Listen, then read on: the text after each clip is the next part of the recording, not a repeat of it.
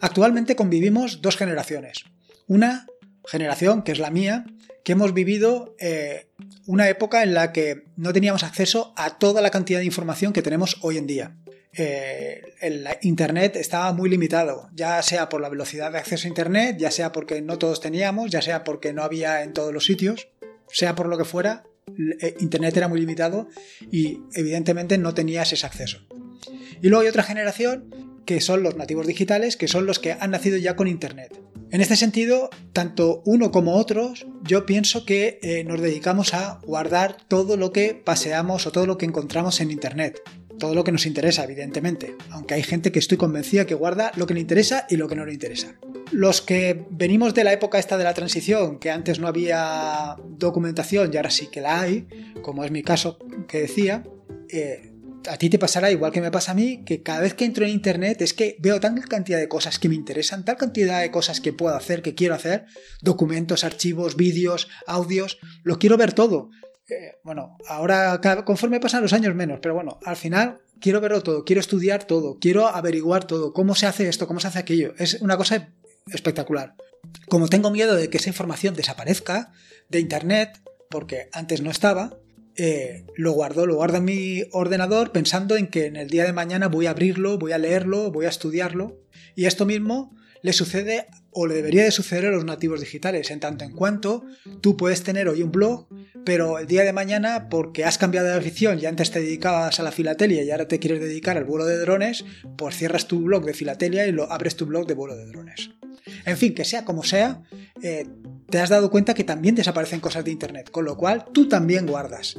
Ya por, con lo cual, al final, ya seas un viejuno o un nativo digital, la cuestión es que almacenas no solo todo lo que encuentras en Internet, sino tú también estás almacenando documentación que tú mismo has generado. Pues un documento que en su día era una cosa extraordinaria y que la quieres conservar para dejársela a tu sobrino que ha empezado a estudiar informática. No la guardes, no vale la pena, porque cuando tu sobrino haya terminado de estudiar informática, probablemente ese documento esté completamente desactualizado, esté, sea obsoleto. Es más, yo te diría que no cuando termine de estudiar informática, sino dentro de tres o cuatro meses ya estará obsoleto. ¿Para qué guardarlo? Una cuestión sentimental, bien. Bueno, total, que al final, ¿qué pasa? Que entre todo lo que descargas de Internet, que normalmente lo metes en un directorio, más todos tus documentos, que todo va a otro directorio o a varios directorios en general, al final lo que tienes es verdaderos cubos de documentos. Un problema que tenemos normalmente es que dedicamos mucho tiempo a organizar. Y dedicamos tiempo a organizar porque desde el principio no somos organizados.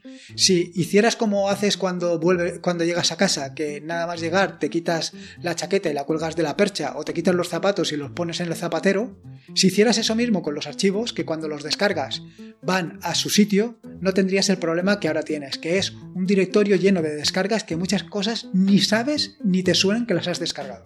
En fin, el podcast de hoy precisamente va mm, dirigido a esto, a cómo organizar nuestros archivos para intentar eh, ser lo más productivos posible cómo eh, gestionar todo ese volumen de información para que cuando la necesites la tengas y no pierdas más tiempo descargándola de nuevo de internet que buscándolo.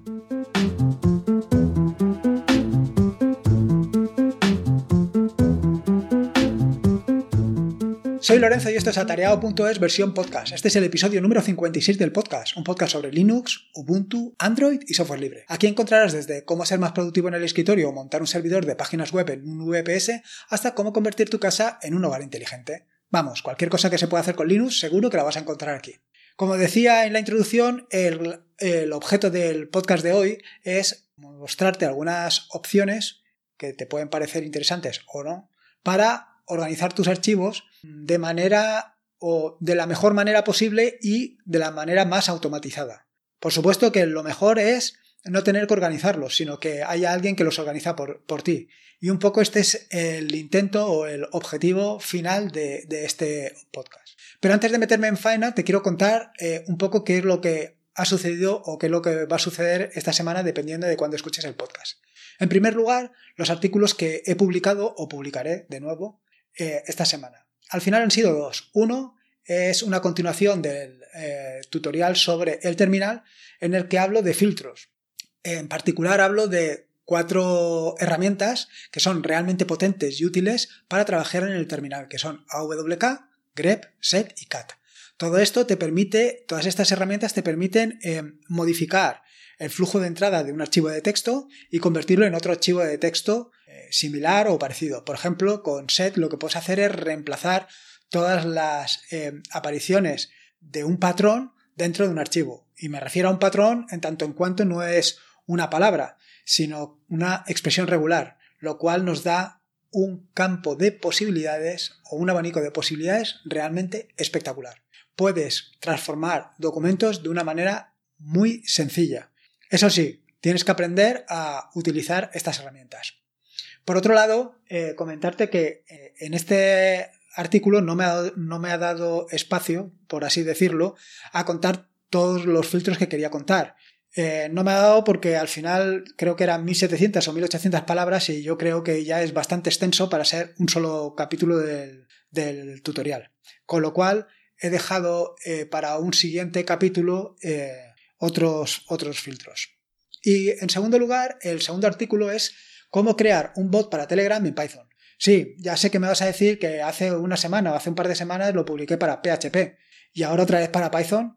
Sí, todo ha surgido en el grupo de YouGeek de Telegram, eh, una especie de duelo que ha organizado Pedro Mosquetero Web con Ángel de, de YouGeek eh, porque Ángel publicó recientemente un artículo muy interesante de cómo eh, crear un bot con una sola línea de bash. Entonces yo comenté que también era posible hacerlo con Python. Y esto es lo que ha dado precisamente origen a este nuevo archivo, a este nuevo artículo, perdón. Y digo que ha dado origen porque no sé si en uno solo me dará tiempo a explicar todo lo que quiero explicar con todas las posibilidades que ofrece.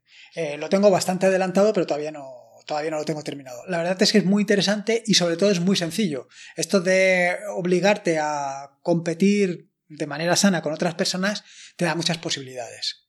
Respecto al tema de las colaboraciones, indicar que, eh, de nuevo, eh, alguien, Daniel en este caso, ha colaborado para mejorar Expander. Hace unos capítulos del podcast comenté sobre la colaboración eh, para mejorar algunos de los proyectos que llevo en manos. En particular propuse dos retos, uno para mejorar CPUG y otro para mejorar Expander. El primero es una aplicación para conocer el hardware de tu equipo y el segundo es para mejorar la productividad a la hora de escribir. Total, que el amigo Daniel, además de colaborar eh, con la traducción al gallego, ha propuesto un par de mejoras e incluso ha habilitado la traducción eh, para algunas cosas que estaban sin, traducir. En este sentido, te propongo eh, que si tú quieres también colabores. No solamente se trata de traducir o de hacer como Daniel, de proponer mejoras. Se trata de cualquier cosa que tenga relación con esto. Si tú, a ti te gusta el tema de, del diseño gráfico, a lo mejor simplemente puedes proponer un logo y digo simplemente por decir algo, porque para mí hacer un logo es algo realmente complicado, pero si tú a ti te gusta el diseño, a lo mejor es algo muy sencillo, muy intuitivo para ti. Y lo mismo te digo para el tema de eh, lo que es la interfaz gráfica. Eh, a lo mejor la interfaz gráfica piensas que se puede mejorar, se puede simplificar. Pues esta es la solución. Bueno, en fin, nada, ya te he dado bastante la chapa con las dos cosillas del tema de los artículos, por si hay alguno que te interesa eh, leerlo. Yo creo que el tema del terminal se está poniendo muy, muy interesante. Y luego el tema de las colaboraciones. Eh, contado esto, vamos al turrón, vamos a meternos en lío. Y es el tema de cómo organizar tus archivos. En este sentido, te voy a contar eh, cuatro, o, perdón, tres opciones que tienes para organizar tus archivos. Te, decía cuatro porque una es no hacer nada. Entonces, evidentemente, eso no es una opción porque el objetivo es que los organices. la segunda de las opciones es que eh, te veas obligado a guardar cada uno de los archivos que descargas de Internet directamente en su sitio, o cada uno de los archivos que tienes en tu, en tu ordenador, que, que cada vez que lo crees, estés obligado a guardarlo en un sitio, porque las cosas se te ponga de esa manera. La siguiente opción es que haya una aplicación que se encargue de organizarlo por ti. Es decir, que tú inicias la aplicación y le dices, organízamelo todo, y te lo organiza. Eso podría ser lo que viene siendo un mayordomo. Y la tercera opción es que se organice de forma automática, es decir, que una vez al día o cada dos días o cuando tú haces una modificación directamente, esto vaya a su directorio. Eh, una vez te he dicho las tres posibilidades que tienes, sin contar la primera de dejarlo todo como está, te cuento eh, tres aplicaciones o cuatro aplicaciones o cuatro opciones que tienes para organizarla. La primera es utilizar directamente tu navegador. Sí, como lo oyes, tanto Firefox como Chrome o Chromium eh, te permiten cambiar la opción que viene marcada por defecto de que en lugar de que cada vez que descargues algo vaya a un directorio, en lugar de hacer esto, te pregunte en cada ocasión dónde quieres que lo guardes. Sí, la verdad es que es muy incómodo. Es muy incómodo que cada vez que tengas que guardar algo te diga, ¿y ahora dónde lo quiero guardar? Pero es una manera que perdiendo unos instantes, digamos unos milisegundos, tú vas a tenerlo todo organizado. Si cada vez que le das a descargar un audio y te pregunta dónde lo guardas, lo guardas en audio, ya sabes dónde tiene que ir. Con lo cual, las ventajas de, de tenerlo todo organizado frente a la incomodidad de tener que eh, responderle continuamente dónde lo tiene que descargar, pues todo es cuestión de valorar. La siguiente de las opciones que tienes es utilizar una aplicación. Una aplicación que lo que haga es, o lo que se encargue es de, eh, tú le dices qué directorio quieres que te organice y él, esta aplicación, coge todos los archivos que hay y te los mueve a los sitios donde toca. Pues si es audio a un directorio de audio, si es vídeo a un directorio de vídeo, en fin, y así sucesivamente. Evidentemente esto es carne de script. Esto a alguien que tenga suficientes conocimientos de scripting o conocimientos de Python, rápidamente puede hacer una aplicación que lo que haga sea encargarse de esto. Y realmente no es nada complejo. No es nada complejo en base a lo que tú quieras hacer. Quiero decir, si lo que quieres es no solamente en base a la extensión, sino, por ejemplo, en base a la metadata, que, a la metainformación que lleva asociado un archivo, pues la cosa se puede ir complicando eh, cada vez más. Si también lo quieres organizar por fecha, si lo quieres organizar, por ejemplo, las fotografías, por quién ha hecho la fotografía o con qué cámara lo has hecho la fotografía. Incluso ahora que las fotografías permiten eh, añadir como meta información la latitud y longitud, también las puedes organizar por situación geográfica. Vamos, que las posibilidades que tienes son realmente espectaculares. Esto da para hacer una aplicación compleja, compleja. No solo esto, sino que esta aplicación con eh, la ayuda de eh, otros automatismos como puede ser cron o System o SystemDeck, eh, puedes automatizarlo para que lo haga una vez al día o, en fin, cuando se considere. Esto ya lo comentaré un poquito más adelante. Si por lo que sea tú no tienes conocimientos de scripting o simplemente no te apetece para nada meterte con Bash o con Python o con el lenguaje de programación que quieras a hacerlo, siempre puedes utilizar algunas de las aplicaciones que hay disponibles. Yo te voy a contar las que recuerdo o las que he encontrado en Internet. No, eh, yo pensaba que había más, pero solamente he encontrado, de, revolviendo mi basura digital, nunca mejor dicho, he encontrado estas que te voy a contar. La primera es Classifier. Classifier. Eh, es una aplicación que, como te puedes imaginar, lo que hace es, bueno, decirte que es una aplicación para terminal. ¿Vale? Con lo cual tú la ejecutas directamente desde terminal en el directorio en el que la quieres ejecutar y él lo que hace es todos los archivos que hay allí los mete en los directorios correspondientes. Si el directorio no existe, lo crea. Eh, Classifier tiene una serie de opciones disponibles. Estas opciones lo que te permiten no solamente es decirle o asignar eh, qué extensión va a qué directorio, sino también eh, cuál es el directorio padre donde vas a colocar todos los directorios y en qué directorio lo vas a ejecutar. El problema de todo esto es que no se guarda la información, o sea, tiene algunos parámetros que están preconfigurados, como que es, por ejemplo, que las imágenes van a un directorio que se llama imágenes y así sucesivamente, pero hay otras cosas que se las tendrás que definir tú.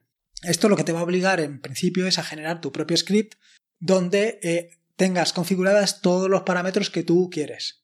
A mí sí que me gustaría que esta aplicación, en lugar de ser así, tú pudieras definirlo de una manera mucho más sencilla y más intuitiva, mediante un archivo de configuración, un archivo JSON, un archivo YAML, que, te permita hacer todas estas cosas. Pero bueno, al final es una opción que para los que no tienen muchas ganas de aprender o de manejar o de crear un script para esto, pues es una solución muy sencilla. La siguiente de las aplicaciones que te voy a contar es Organize My Files.